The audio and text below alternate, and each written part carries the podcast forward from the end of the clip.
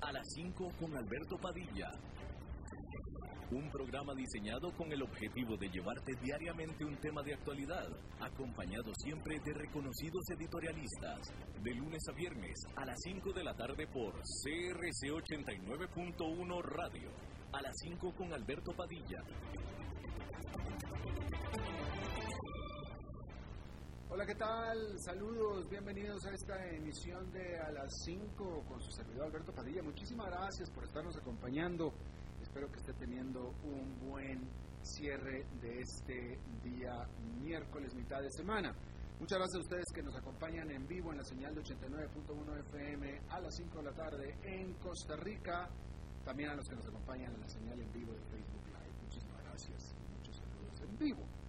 Saludos grabados o diferidos para aquellos que lo hacen de esta manera en las múltiples plataformas en las que estamos. Primero que nada, la repetición de este programa en 89.1 FM a las 10 de la noche todos los días, 10 de la noche de Costa Rica.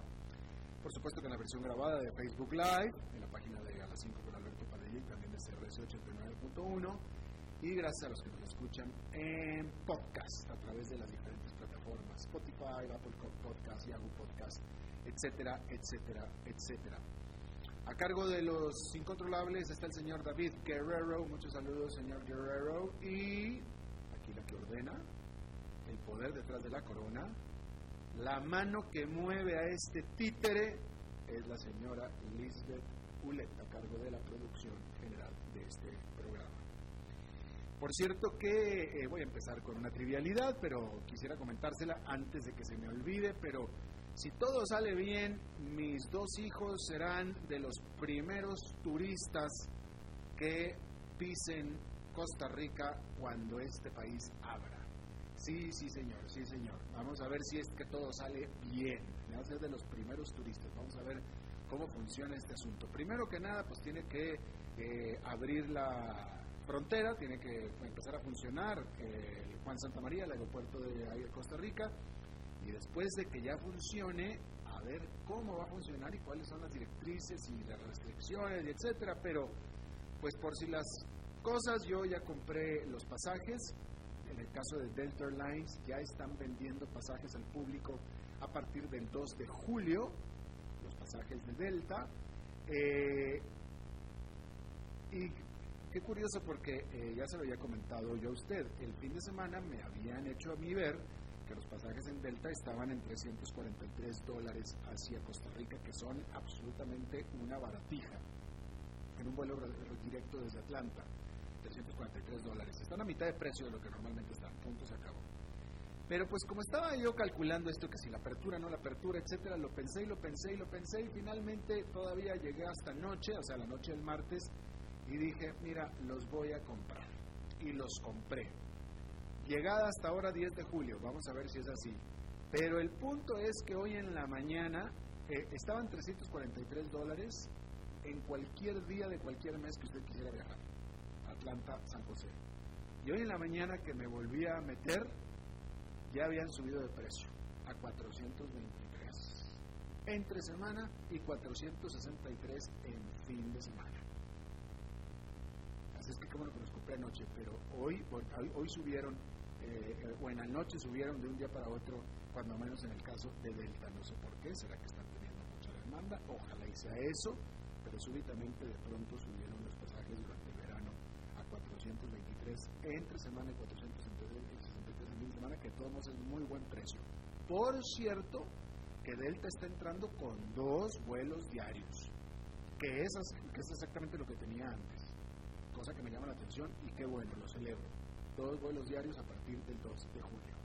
Ya le iré yo contando a ver cómo es este asunto de que si en realidad va a ser práctico y, posible que vengan pues mis hijos, también los turistas, aquí a Costa Rica a partir de inicios de julio. Bien, vamos a hablar de ese tema precisamente, de la, de la reapertura, porque para un país en el que no se ha radicado, erradicado por completo el coronavirus, la decisión de liberar a los ciudadanos para que retomen sus trabajos y reinicien la economía es en toda realidad una apuesta a que una apuesta a que el resurgimiento que de hecho se va a dar del coronavirus pueda ser controlado. Mientras tanto, las noticias siguen siendo sombrías. Esta semana han habido rebrotes del coronavirus en Corea del Sur y hasta incluso en Wuhan, en China. En Rusia la epidemia está empeorando de manera alarmante.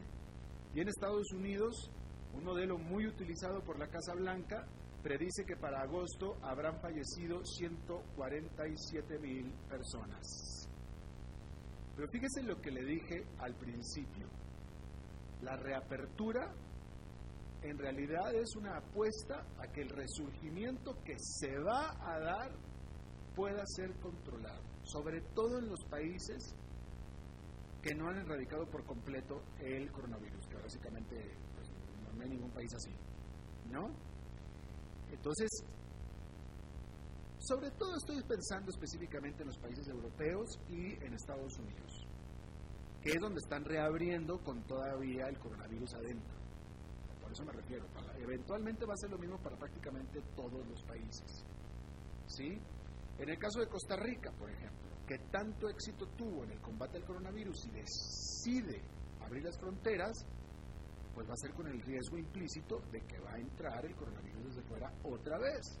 Entonces, por eso le digo, estas decisiones se están haciendo en una apuesta intentando ser controlada para que no explote demasiado el eventual rebrote,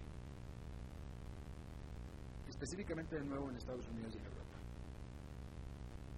Es decir, van a tratar de hacer lo que Suecia está diciendo ahora. Básicamente, ¿eh? va a costar vidas, por supuesto que va a costar enfermedades, pero esperan que pueda ser controlado y no de una manera descontrolada como sucedió en algunos países. Esa es la apuesta. Y así es. Y vamos a ver cómo funciona.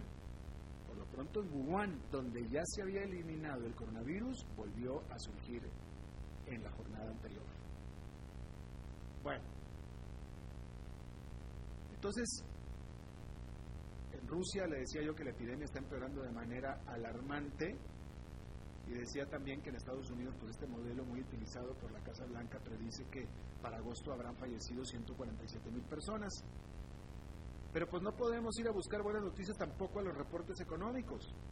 Los precios del consumidor en Estados Unidos se desplomaron durante abril, lo cual hubiera sido una buena noticia, pero el problema es que lo hicieron por un colapso en la demanda. El, iniciador, el, indicador de precios del consumidor que excluye a los volátiles precios de los alimentos y combustibles tuvo su mayor caída desde que se lleva registro en 1957. Esto, si se repite en mayo, por supuesto que trae el espectro de deflación. Cuando los precios caen por razón de que la gente no está comprando los productos, llega un punto en el que el precio ya no es suficiente para que una empresa fabrique su producto. En ese punto la empresa deja de fabricar y por tanto desocupa empleados. Eso podría comenzar un círculo vicioso en el que el aumento de desempleados genera menor demanda de productos, lo que a su vez hace caer más a los precios. Idealmente, un masivo estímulo económico por parte de la Reserva Federal y el gobierno lubrica el sistema financiero para que no se eliminen empleos y se mantenga la demanda y con ella los precios. Pero la realidad es que la baja inflación venía siendo un problema desde la crisis financiera del 2008 con los precios manteniéndose obstinadamente bajos a pesar de los estímulos que se dieron entonces. De ahí la preocupación en esta ocasión. Por otra parte, en Europa, la economía de la Gran Bretaña se contrajo 5,8% durante marzo, su peor caída mensual en mucho tiempo. Pero quizás lo peor es que en esta contracción para todo el mes, esta contracción para todo el mes de marzo, se dio a pesar de que las tiendas, teatros, gimnasios y pubs estuvieron cerrados ese mes solamente la última semana. El resto estuvo abierto lo que significa que durante las tres primeras semanas de marzo la economía británica en realidad ya venía de bajada. Por tanto, es fácil pensar que las cifras a abril y mayo serán aún peores, por lo que los líderes políticos del país están muy presionados por reabrir la economía, a pesar de que las cifras de la pandemia ahí siguen siendo extremas, que es de lo que estábamos hablando al principio. En Estados Unidos, el doctor Anthony Fauci, principal autoridad sanitaria del gobierno, dijo el martes a los senadores desde su confinamiento en casa que los estados y ciudades que están abriendo demasiado pronto enfrentan serias consecuencias, no solo en aumento del riesgo de desatar una nueva propagación del coronavirus, sino encima empeorar la tan ansiada recuperación económica. Anthony Fauci básicamente dijo que serían daños tanto económicos y en términos de sanidad o de salubridad innecesarios a raíz de abrir las economías demasiado rápido. Esto lo dijo a pesar de que su jefe, que es el presidente Donald Trump, ha estado presionando precisamente para que abran las economías de los estados. Y después de estas declaraciones de Anthony Fauci, que por cierto hicieron cara a los mercados, el presidente Donald Trump el día de hoy lo dijo planamente, lo dijo así ya de plano, dijo, yo no estoy de acuerdo con lo que dijo el, señor Fauci, yo no estoy de acuerdo con él. Imagínese que su jefe, su patrón diga, no, yo no estoy de acuerdo públicamente, yo no estoy de acuerdo con lo que dijo mi empleado. Y básicamente eso fue lo que dijo Donald Trump. Por cierto, el banco de inversión Goldman Sachs cambió su perspectiva sobre tasa de desempleo en Estados Unidos. Hay que recordar que a principios de marzo la tasa de desempleo de Estados Unidos era de menos del 4%, históricamente baja.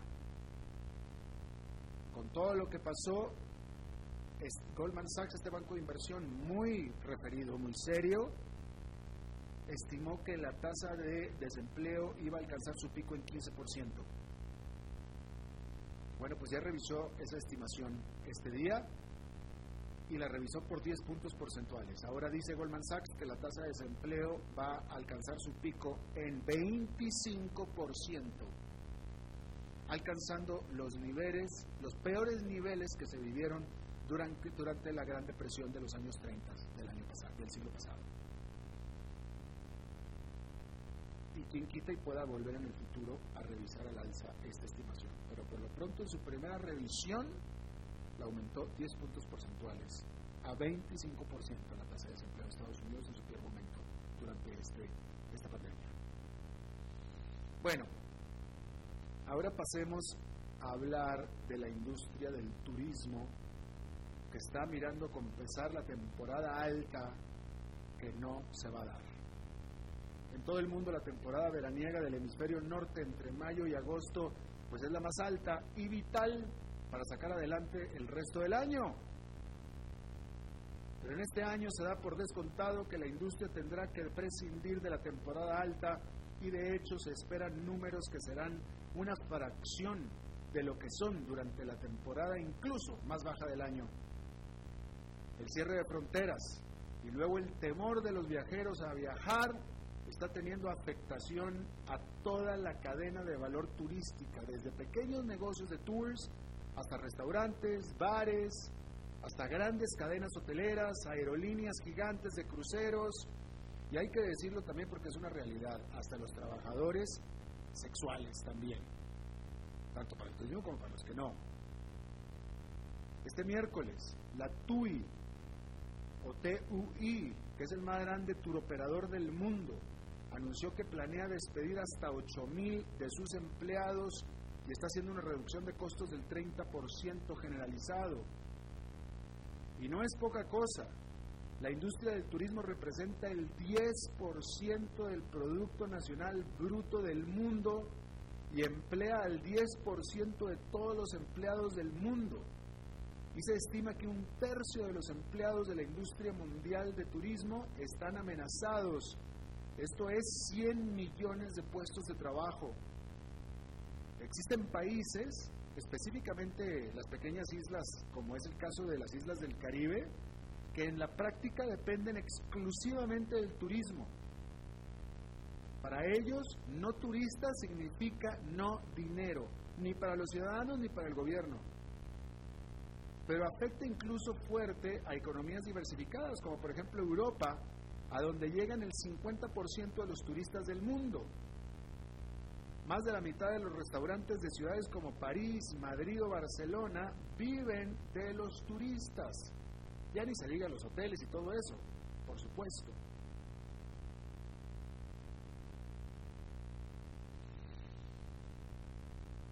Bueno, por cierto que el gobierno de Donald Trump ordenó al fondo de pensión de los empleados federales, que se llama el Thrift Savings Plan, pero eso no importa, trata de que es el fondo de pensión de los empleados federales, que vale alrededor de 600 mil millones de dólares,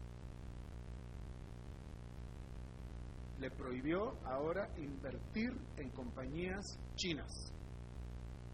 La Casa Blanca dijo que esta inversión de compañías chinas de este fondo de pensiones del gobierno federal representan una, amenaza para la seguridad nacional, además de que podría el propio fondo hacerse sujeto de sanciones por parte del propio gobierno de Estados Unidos.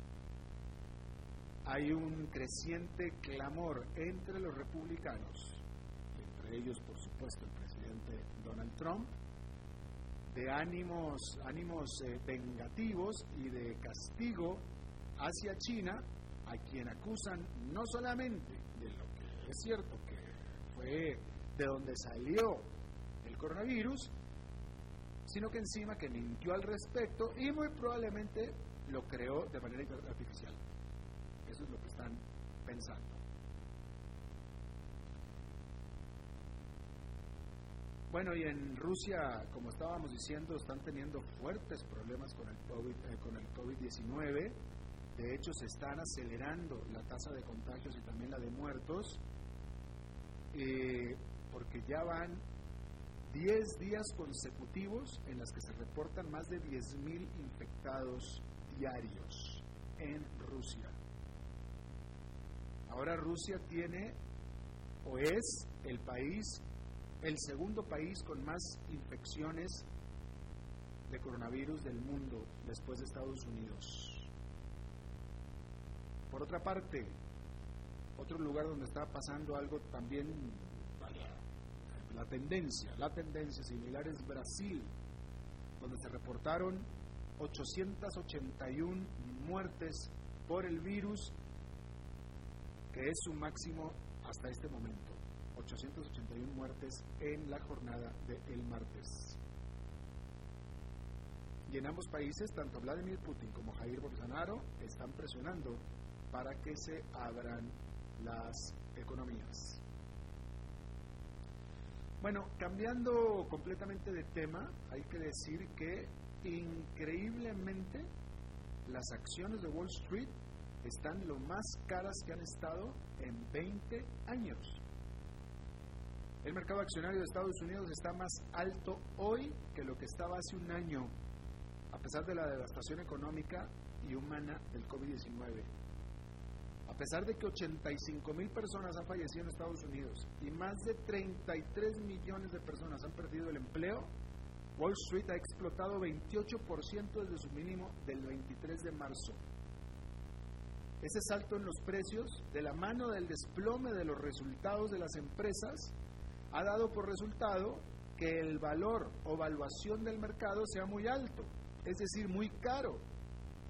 El indicador Standard Poor's 500 ahora cotiza a 22 veces y media las ganancias proyectadas de sus empresas.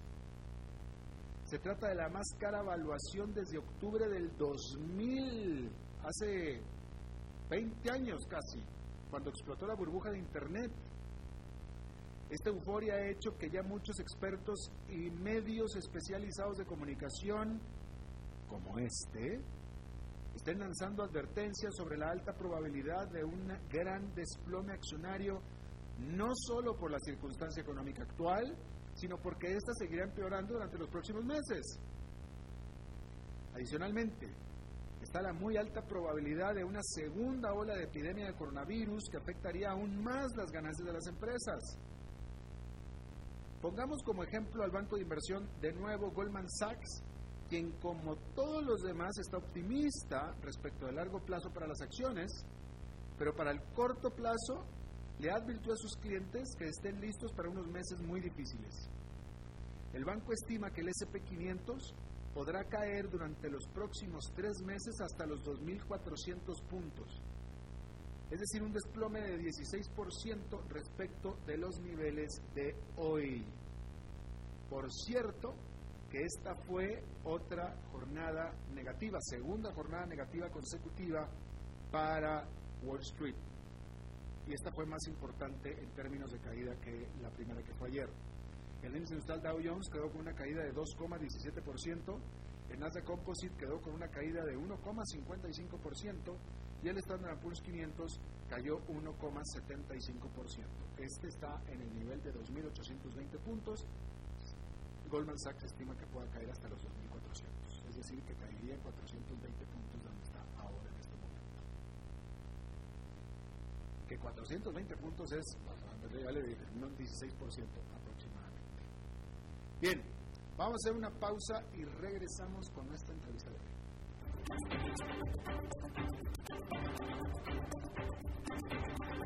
A las 5 con Alberto Padilla, por CRC 89.1 Radio. Tinto, blanco, rosado, espumante, seco dulce. El vino es como los amigos, proviene de diferentes cepas y familias convertidas en bodegas de tradición. La Iride, una bodega personal establecida en Mendoza, Argentina, produce vino de exportación con la calidad de Mendoza, expresada en taninos frescos, frutales, remembranzas de tabaco y chocolate. Una fiesta al paladar. La Iride, vinos argentinos de tradición. El agua es vida, salud y bienestar. Por eso, vos y los tuyos necesitan agua purificada, ozonizada y embotellada San Ángel. Hace que tu vida sea más larga y saludable con agua San Ángel. Disfrútala naturalmente y viví una experiencia con agua purificada San Ángel. Pureza que se siente. Búscanos en Facebook como Agua San Ángel. Desde Maipú, Mendoza, la tierra del olivo nos llega aceite de oliva Laur. Su delicada y elegante textura, así como su afrutado aroma vegetal, lo convierten en un aceite especial para paladares exigentes. Disponible en tres variedades: Laur Cruz de Piedra, Laur Aceite de Oliva Extra Virgen y Laur Gran Mendoza Aceite de Oliva Extra Virgen. Lo mejor de tres zonas en una sola botella. Galardonado con el Gran Prestige Gold en el Terra Olivo 2018. Aceites de oliva Laur no pueden faltar en tu mesa. De venta en todas las tiendas, don Fernando.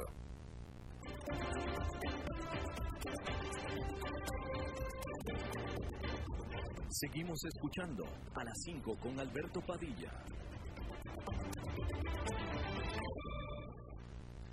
Bueno, gracias por continuar con nosotros. Tratando de tener una idea de cómo va a ser nuestra nueva realidad eh, bueno, pues es un tema sumamente amplio, ¿no? Pero hemos hablado mucho de esto aquí, acerca de que pues, van a cambiar muchas cosas. O sea, nuestra vida va a ser diferente.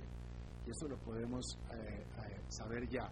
Hace unos días le estaba yo aquí informando de una estadística, de una investigación que hablaba, que decía que si el típico edificio de oficinas va como debe de a establecer las reglas de distanciamiento social, con lo que la separación entre empleados, es decir, entre escritorios, debe ser de unos dos metros, es decir, de seis pies, pues muchos de estos edificios tendrán que eh, reducir su capacidad en un 70%.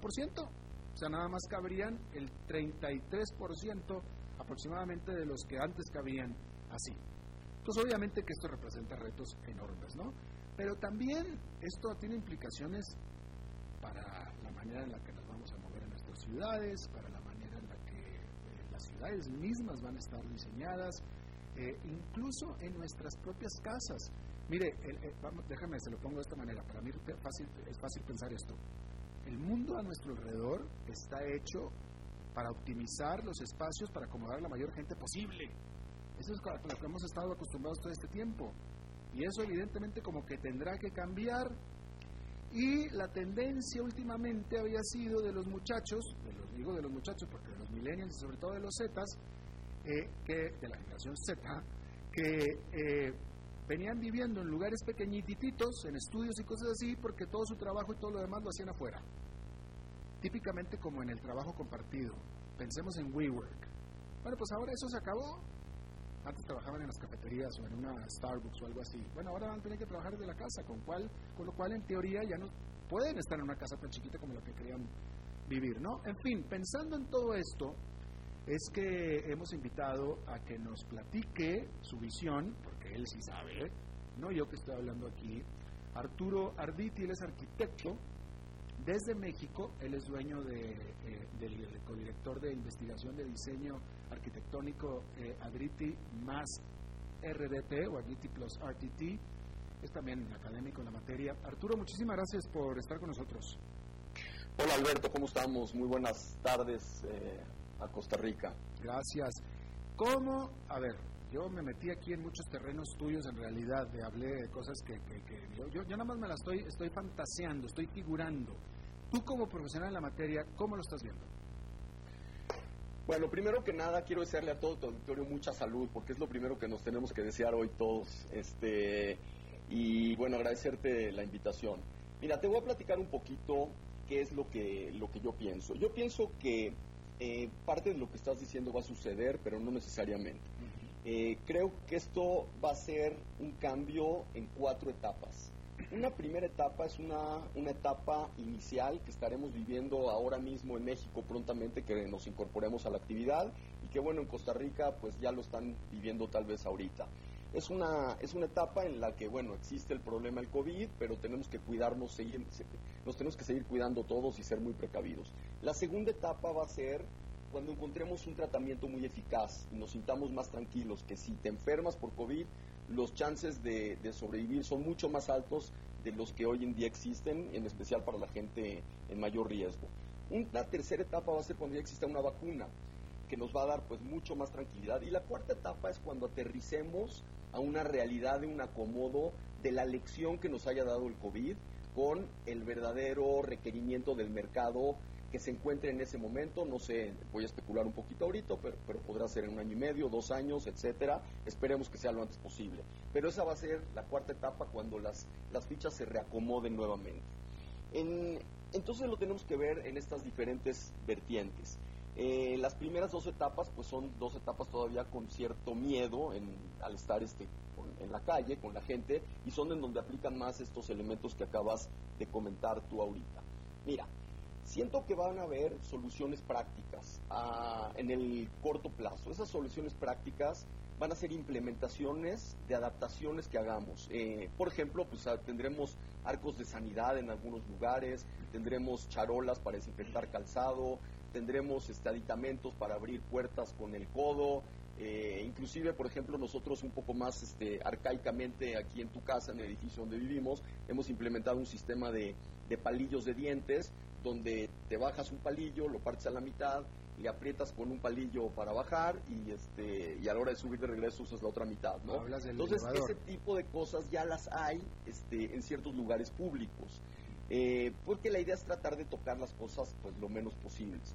Pero entonces todos esos eh, eh, todas esas implementaciones van a ser a, plazo inmediato y van a también tener una afectación en los espacios. ¿Por qué? Porque tenemos que ahorita pues redefinir dónde queremos en la casa desinfectar la comida cuando llegue, las cajas cuando lleguen, el súper. Y antes, este, pues digo, lo, hacíamos, no, lo hacíamos como lo hacemos ahora, y hoy en día pues requiere de un espacio designado para eso. Eh, pero va a haber otro tipo de implementaciones también técnicas o tecnología a muy corto plazo a la cual vamos a tener acceso. Por ejemplo, vamos a tener acceso a probablemente, no sé si estás enterado, pero las lámparas ultravioleta eh, se conoce que ayudan a combatir virus y bacterias. Entonces, vamos a poder implementar a corto plazo soluciones como que con lámparas de ese, de ese tipo vamos a poder crear hornitos pequeños donde desinfectemos nuestro calzado, desinfectemos ciertas cosas y pues van a ser un aditamento más que no van a influir tanto en la arquitectura porque no va a dar tiempo para que implementemos cosas en la arquitectura a tan corto plazo. Pasaremos a un mediano plazo. Ese mediano plazo, cuando empecemos a sentir que, que, los códigos de construcción nos dan ya tiempo para empezar a, a, modificar cosas, es donde vamos a entrar un poco más a la etapa que tú dices. Y es donde vamos a tener un conflicto muy grande. El conflicto es qué hacer con los espacios existentes. Vamos a, tener que eh, hacer reconversiones en los edificios, vamos a tener que separar a la gente. Como tú dices, por ejemplo, voy a poner el caso de México. En, bueno, a nivel internacional es reconocido que un corporativo de oficinas, o como le dicen en Costa Rica, un oficentro, eh, requiere como de una persona cada 9, 10 metros cuadrados por un espacio natural de funcionamiento en la planta de la oficina. Hoy en día en México tenemos lugares donde se satura hasta una persona cada 5 metros cuadrados. Y estoy hablando de, oficinas AAA.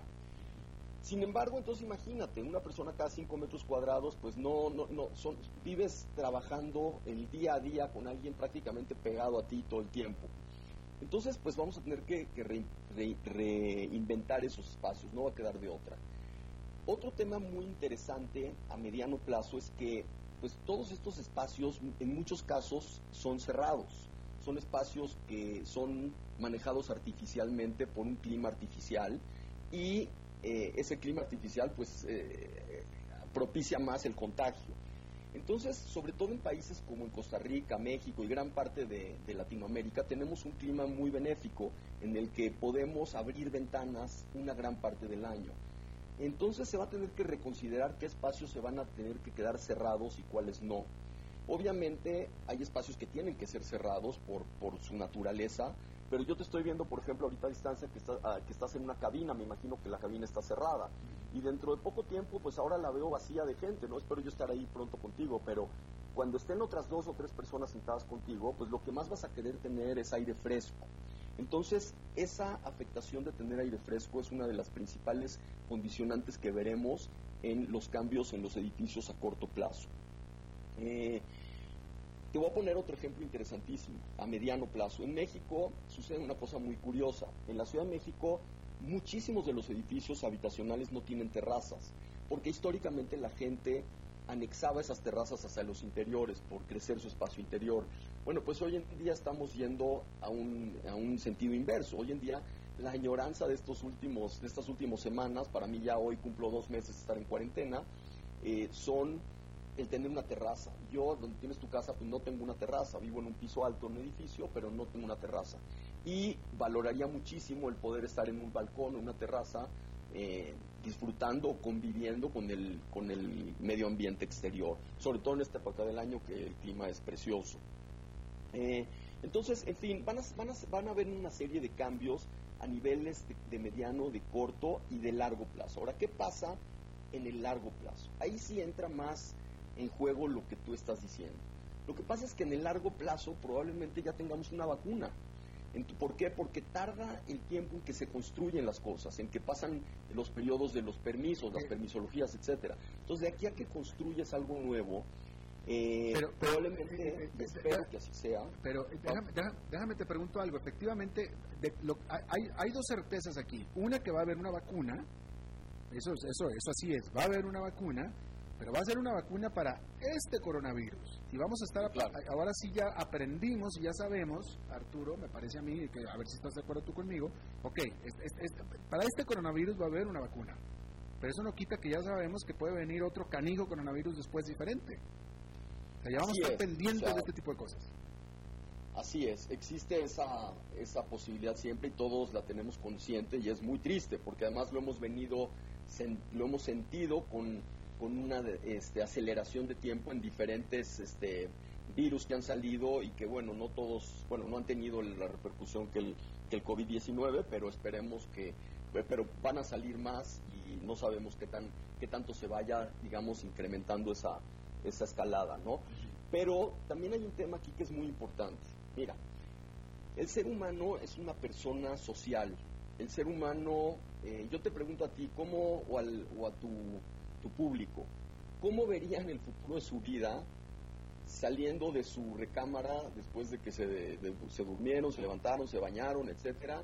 Y el paso siguiente es caminar al cuarto de al lado, encerrarse y trabajar por ocho horas sentado. Bueno, si bien puedes salir a hacer ejercicio, lo que sea, pero ¿cómo sería tu vida si tuvieras que hacer eso en una práctica diaria, en el que pasas de tu, de tu cuarto a tu zona de trabajo dentro de tu vivienda y luego, bueno, pues algo de esparcimiento te buscarás durante el día o en la noche, etcétera, etcétera, pero básicamente vas a permanecer en tu entorno, eh, digamos, individual.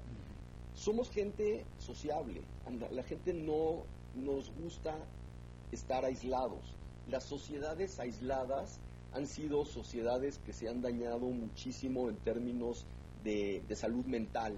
Eh, las sociedades en las que convivimos y en las que la amistad es, una, es un valor importante, somos sociedades más, más contentas, más felices. Entonces, ¿a qué grado vamos a dejar de ir al trabajo o de aislarnos, eh, resignándonos a no tener ese contacto social? Es, va a ser un tema muy, muy, muy interesante porque va a dejar, obviamente este ya no es un tema arquitectónico, es un tema este, social, es un tema psicológico y pero se refleja en espacios arquitectónicos. Entonces necesitamos ver qué va a pasar con eso. Eso va a ser un tema realmente, realmente complicado y ahí yo dejo esa pregunta, ¿no?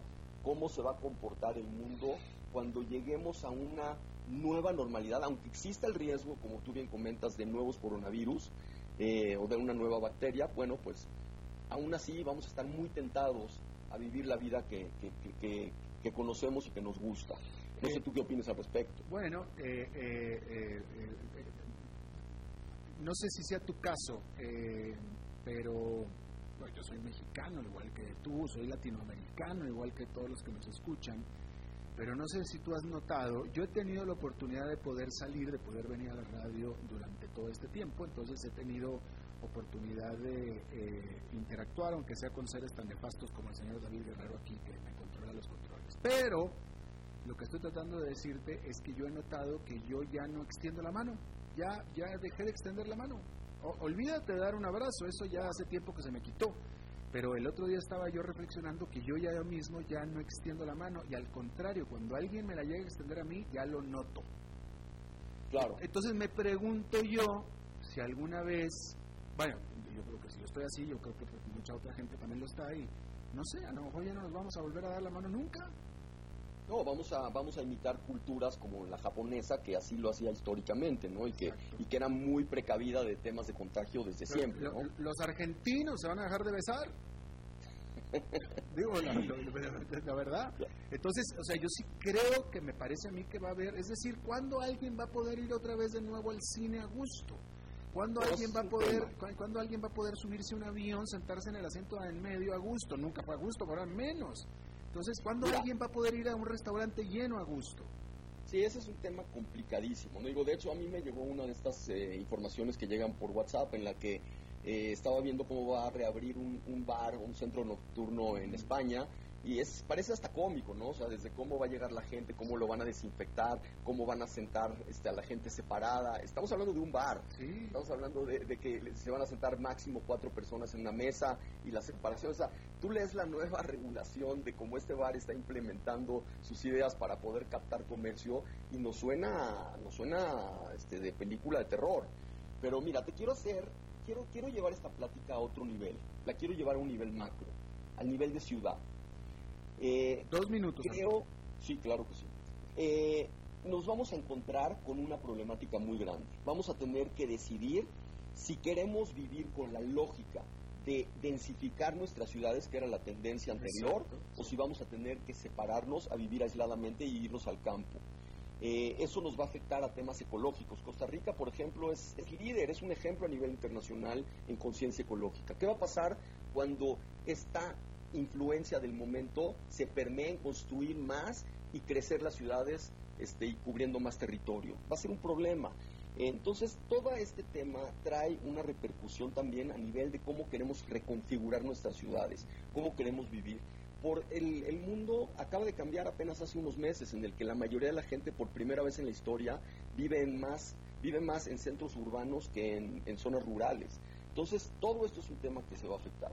Y bueno, como no me queda tanto tiempo, quiero aprovechar también para, para felicitar a Costa Rica. Tengo entendido, obviamente, por una relación muy cercana con ese querido país, que el manejo de la de la circunstancia de la pandemia ha sido ejemplar y la verdad que no me sorprende porque conociendo a, los ticos, conociendo a, su educación y a su amabilidad como seres humanos, ese es un ejemplo de cómo un país se puede unir y se puede, se puede compartir ante una situación en la que la ayuda de todos absolutamente es lo que hace que salgamos adelante. Entonces quería aprovechar para felicitarlos, pero no sé si quieras que, agregue algo más. No, no, sí, qué bueno que lo mencionas. Estaba yo viendo justamente con un compañero eh, en Colombia Costa Rica, hay muchas maneras de medir esto, pero en número de muertos por millón de habitantes, Costa Rica tiene un muerto por cada millón de habitantes.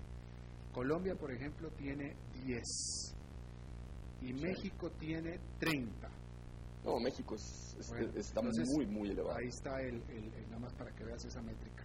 Este, pero bueno, eh, hoy un tema muy interesante y definitivamente se me quedaron muchísimas preguntas aquí en el tintero, pero desafortunadamente el tiempo es un criminal. Arturo Arditi, arquitecto mexicano desde México, te agradezco muchísimo. No, gracias, mucho gusto. Gracias, este Alberto, y saludos a todo tu auditorio. Cuídate, por favor. Vamos a hacer una pausa y regresamos con más.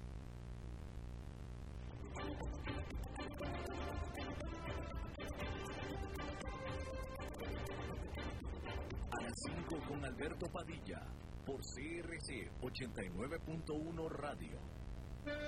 Tinto, blanco, rosado, espumante, seco dulce. El vino es como los amigos, proviene de diferentes cepas y familias convertidas en bodegas de tradición. La Iride, una bodega personal establecida en Mendoza, Argentina, produce vino de exportación con la calidad de Mendoza expresada en taninos frescos, frutales, remembranzas de tabaco y chocolate. Una fiesta al paladar. La Iride, vinos argentinos de tradición. El agua es vida, salud y bienestar. Por eso, vos y los tuyos necesitan agua purificada, ozonizada y embotellada San Ángel. Hace que tu vida sea más larga y saludable con agua San Ángel. Disfrútala naturalmente y viví una experiencia con agua purificada San Ángel. Pureza que se siente. Búscanos en Facebook como Agua San Ángel. Desde Maipú, Mendoza, la tierra del olivo nos llega aceite de oliva laúr. Su delicada y elegante textura, así como su afrutado aroma vegetal, lo convierten en un aceite especial para paladares exigentes. Disponible en tres variedades: Laur Cruz de Piedra, Laur Aceite de Oliva Extra Virgen y Laur Gran Mendoza Aceite de Oliva Extra Virgen. Lo mejor de tres zonas en una sola botella. Galardonado con el Gran Prestige Gold en el Terra Olivo 2018. Aceites de oliva Laur no pueden faltar en tu mesa. De venta en todas las tiendas Don Fernando.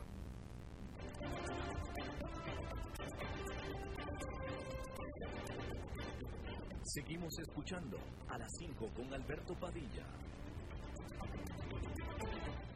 Bueno, es miércoles y los miércoles tenemos la costumbre de eh, romper un poco el esquema porque normalmente nos vienen a visitar a nosotros, pero nosotros el miércoles vamos a visitar a nuestra queridísima corresponsal de asuntos importantes, que es Maritza. Que Maritza está en su propio programa del 94.7, la estación hermana de esta 89.1. Maritza. Mi amor presente. ¿Cómo estás, Maritza? ¿Cómo estás? Yo muy bien, ¿cómo estás tú? ¿Cómo, cómo me ves? Divina, deseable, suculenta, como me ves. Regia, estás, no, estás, estás, una muñeca, una muñequita de porcelana. Mi amor, más de, más de, de, carne y hueso. Sí, definitivamente. Oíme, no me has visto, mira que linda careta ando. ¿Careta? ¿Cómo? ¿Qué tienes en la cara? Una careta. Eh, ah, por la de coronavirus. Sí, vida, pero yo, le, yo la decoré con esta. Muy coquete, muy, no, tú, así como de diva, como diva que te conozco, tú has de tener ya caretas que combinas con tus diferentes vestidos. Y... Pero como la ve. Ah, como la ve. Bueno, no la has visto. Dios te oiga, ¿verdad que sí? Este, cabecita de casa, te tengo una. Ok, ¿me tienes una? Sí, te ¿Una tengo- cerveza? ¿Qué me tienes? No, mi amor, te tengo un, un, un, un- un cuento, ¿cómo se llama? Es una noticia que vi y además de noticia, vengo a dejar una idea. Porque vi un emprendimiento en México que me quedé con la boca abierta. Que yo dije, chiquillos, eso lo tienen que hacer en Costa Rica. A ver, oigámoslo, de México, de mi país, ¿qué? Y te iba, te iba a decir, ¿cómo se pronuncia? Porque se escribe con X, es Salapa. ¿Cómo se pronuncia? Jalapa, Ay, que es de donde, que es de donde vienen, que es de donde vienen los jalapeños. Ay, es jalapa. Fíjate que yo sabía que no se pronunciaba así, pero no me llegaba. Yo decía, ¿cómo se dice? Jalapa. Jalapa, quizá en su, quizá, mira, te voy a decir una cosa, quizá en su acepción indígena pueda ser Xalapa, pero en realidad nosotros decimos Jalapa, que es donde vienen los jalapeños. Y a mí que me encanta el chile, más el tuyo. Oíme. Ok, muchas gracias. Son leyendas. Alberto trajo un día uno a la radio, me, me encantó. Una chilera muy rica. Ah, muy bien, qué bueno. ¿Te gustó mucho? Mira, yo repito, Ok, hay que traer más. Ahí te pusiste nervioso. Oíme, el cuento está así. En Jalapa, una, una cadena de moteles, de moteles, tuvo una idea maravillosa. Fíjate vos que ellos lanzaron una promoción para sus clientes. Es más, me dan ganas de leértelo porque ellos están en Twitter. Si ustedes quieren, lo buscan para que vean que tal cual. Vean qué originalidad y vean el emprendedurismo. Dice, Moteles Jalapa. Sal de compras y regresa bañado a tu casa. En Moteles Jalapa nos, nos preocupamos por ti. Si tu único escape es salir al supermercado, ven con nosotros, danos tu lista y mientras tú disfrutas, nosotros te llevamos a la puerta de tu habitación las compras. Decime si esto no es lo más maravilloso. Y uno llega a la casa diciendo que fue al supermercado. Mi vida llega hasta bañado y oliendo jabón chiquito. Jabón chiquito. Y, y chico, y, me- y diciendo, este, gorda, fui al súper, te compré lo que me pediste, gorda, y hasta feria te traigo. Eso, bueno, esa es la parte que no lo había pensado. Pero yo prefiero decir que algo pasó de camino al llegar con olor a pazuco, a puzuco, ¿cómo es? A, a, a pa- No me preguntas qué es. Este, Albertito, veme qué bonito. Ay, ahora con esta cuestión, este, bueno, la gente se está, este, está viendo cómo hace sus negocios. Ahora, ¿vos qué? ¿Vos usarías este, este servicio? Ah, de- de- ah, o sea, yo en lo personal sí, pero yo soy un chico soltero y alegre. Si fuera casado, no. Es más, como soltero alegre no necesito usarlo porque yo vivo solo y tengo mi casa y entonces me explico. O sea, digo, no, entonces, pero, pero, pero, pero, yo creo que la pregunta o la respuesta correcta es si es efectivamente, o sea, yo creo que sí ofrece soluciones a un mercado importante. Y, y, y- y créeme que han tenido una acogida, tanto ellos como los que los usan. ¿Por qué, por qué sonreíste este, cínicamente cuando dijiste acogida? No, no se te sale solito. Oíme, fíjate vos, baby. Entonces uno dice, bueno, ahora, yo no soy puritana, vos sabés, yo soy muy open mind, y cada quien hace con su tiempo libre y con la lista del súper lo que mejor le, le- le parezca. Absolutamente. Pero te voy a decir, no estoy aquí yo para juzgar, yo soy un ser de luz. Lo único que te digo es que no estoy de acuerdo. Si vos tenés una familia, si tenés una esposa, este, tu matrimonio, ¿para qué hacer estas jalapas? ¿Para qué hacer estas jalapas? Mejor decís, no estoy conforme, me quiero divorciar, me quiero separar, y no dañas a una persona. ¿Vos qué opinas? No, yo estoy totalmente de acuerdo. Yo estaba reflexionando en ese sentido. O sea, este eh, es un tema bastante amplio, ¿no? Pero, Amplia me gusta. ¿eh? ¿Te gusta amplio Sí. el tema? Bien. Sí. No es Es que, amor, ve, a mí me caen bien las personas que hablan tres idiomas. De frente, directo y sincero. de frente directo y sin qué. Y sincero. Ay, sinceros, ok. Y mi amor, si vos, digamos, Supongamos que vos y yo tengamos una relación. Supongamos que estamos muy cerca. En mi caso no voy a suponer, voy a soñar. Ay, me veo como, como nerviosa. Yo te voy a decir una cosa, Alberto Padilla. Vos no sos Netflix, no sos Netflix, pero te veo con unas ganas. Muchas gracias. Te veo con el sonroja. Me siento muy halagado. Albertito, eso me mata, este mira. Albertito, este, entonces digo yo, ¿para qué? No me parece, no me parece. Este, la traición, eso no me gusta. Yo estoy de acuerdo, pero fíjate, fíjate que, es que este es un tema muy amplio que incluso es tema central en la novela que estoy escribiendo. mi madre, ¿Ah? mi madre, caigo en cruz. Fíjate, fíjate, fíjate, fíjate esto. Si, si un cónyuge, Sí, sí. si un cónyuge ya se niega a tener relaciones sexuales, obviamente, relaciones sexuales con su cónyuge, sí. ya no quiere tener relaciones sexuales. No quiere. Ok. ¿Quién está, ¿Quién está rompiendo ahí? Bueno, vamos a suponer, un cónyuge no quiere ya tener relaciones sexuales con su cónyuge, entonces el otro, el otro se, se busca y se va a usar los servicios del hotel que tú acabas de mencionar. Exacto. ¿Quién fue el primero en romper sus- su compromiso o en romper el compromiso del matrimonio? ¿Quién fue? Mi amor, para empezar, para empezar, eh, deberías declarar lo mejor. ¿Por qué? Porque vos te decís que mi esposa... Bueno, déjame te lo digo de esta manera.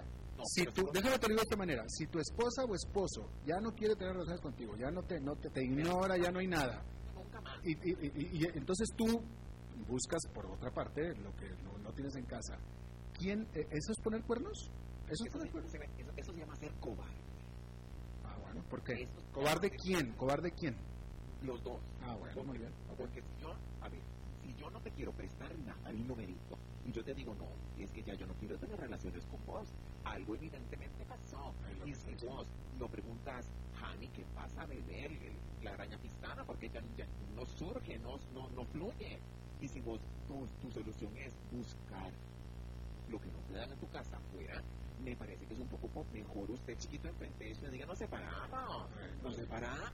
De acuerdo, de acuerdo. Porque mi vida, eso es cierto. Quien no cuida su bombón, suben a sus amigas. De acuerdo contigo. Oye, Maritza, ya se nos acabó el tiempo. Pero ¿por qué? Porque se nos acabó el tiempo y mira, quiero eh, eh, un, un chiste rapidísimo que me llegó de los tantos que llegan ahora por, por las redes sociales, pero este me encantó. Este eh, es un reporte, es un reporte de función porque dice, eh, la- le dice, le pregunta la, la esposa al esposo, amor engordé y el esposo le contesta, cariño, tú nunca has sido delgada. Y el reporte dice, hora de deceso, 21.30 horas, causa de muerte, coronavirus. Vida, a mí es que se me hace gorda la gente así. Ay, mi vida. Gracias. Eh, Próximo miércoles, Maritza. Mi amor, nada más digo, chiquillas, levanten la cabeza, princesas, que si no se les cae la tumba. Te mando un beso, Albertito, Ah. después estamos de tu libro. ¿Me lo puedes mandar el beso? ¿Quieres. ¿Qué? ¿Me lo puedes mandar el beso? Ay, ¿quieres un beso? A ver, mándalo que, que se oiga. Uh, Te podría dar otro, pero eso no suena. Ay, Ok. bueno, Albertito te mando un Gracias. Antes, feliz. igual tú también, Maritza, gracias. Bien, eso es todo lo que tenemos por esta emisión de A las 5 con servidor Alberto Padilla. Muchísimas gracias por habernos acompañado. Espero que termine su día en buena nota, buen tono. Y nosotros nos reencontramos en 23 horas. Que la pasen muy bien.